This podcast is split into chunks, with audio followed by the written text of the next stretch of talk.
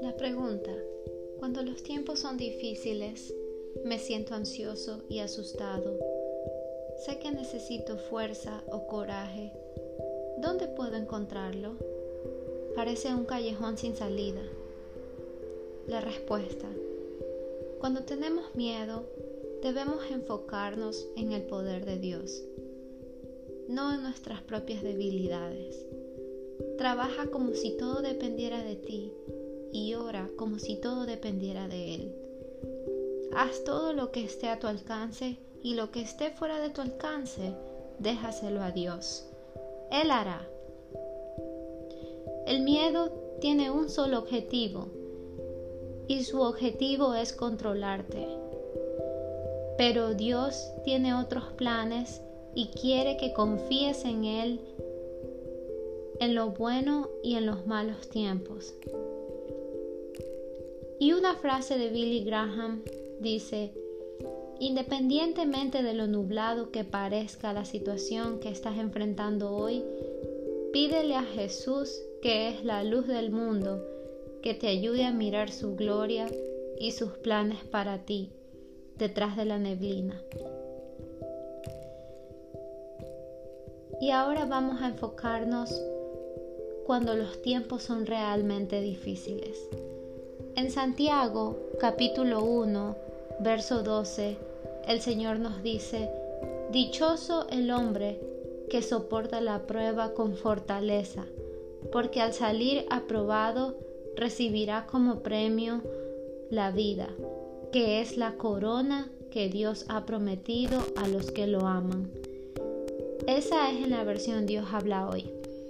Y ahora vamos a ver la nueva versión internacional, el mismo verso en Santiago capítulo 1 versículo 12 nos dice, Dichoso el que resiste la tentación, porque al salir aprobado recibirá la corona de la vida que Dios ha prometido a quienes lo aman. Tenemos situaciones difíciles, tenemos desilusiones, dolor.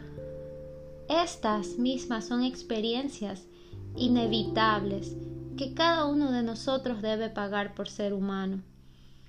Cuando nos enfrentamos a estas dificultades, podemos sentirnos ansiosos o asustados. Afortunadamente, nunca debemos enfrentarnos a la adversidad solos. Dios está siempre con nosotros. Cuando estamos ansiosos o temerosos, Dios está listo y dispuesto a protegernos. Nuestra responsabilidad, por supuesto, es pedirle protección cuando lo invocamos en oración, Él responderá a su propio tiempo. Si se encuentra pasando por circunstancias difíciles, recuerda que Dios permanece en su trono y que Él es soberano y es mucho más grande que cualquier circunstancia. Si se desanima y pierde la dirección de su día o de su vida, dirija sus pensamientos y oraciones a Él. Es un Dios de posibilidades, no negatividad. Él lo guiará a través de las dificultades y más allá de ellas. Y luego, con un espíritu renovado de optimismo y esperanza, puede agradecer al dador por los regalos que son simplemente demasiados numerosos para contarlos. Y yo te voy a decir una experiencia personal. Cuando le decimos no al miedo o a la ansiedad y no le damos lugar en nuestros pensamientos, en nuestro corazón, y corremos a los brazos de nuestro Padre, a través de una oración sencilla, pero de corazón, empezamos a darnos cuenta que tenemos muchas razones para estar agradecidos y no tenemos ninguna razón de estar temerosos. Por eso, Es muy importante que oremos constantemente y le entreguemos esos miedos al Señor.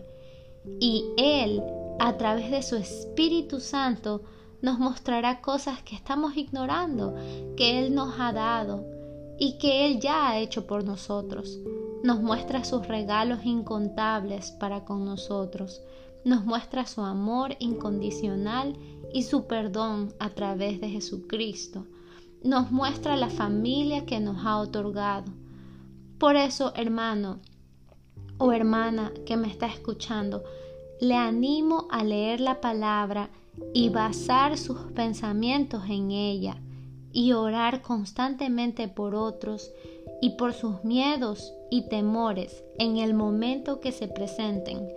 No espere, no le dé tiempo o lugar en su mente y en su corazón.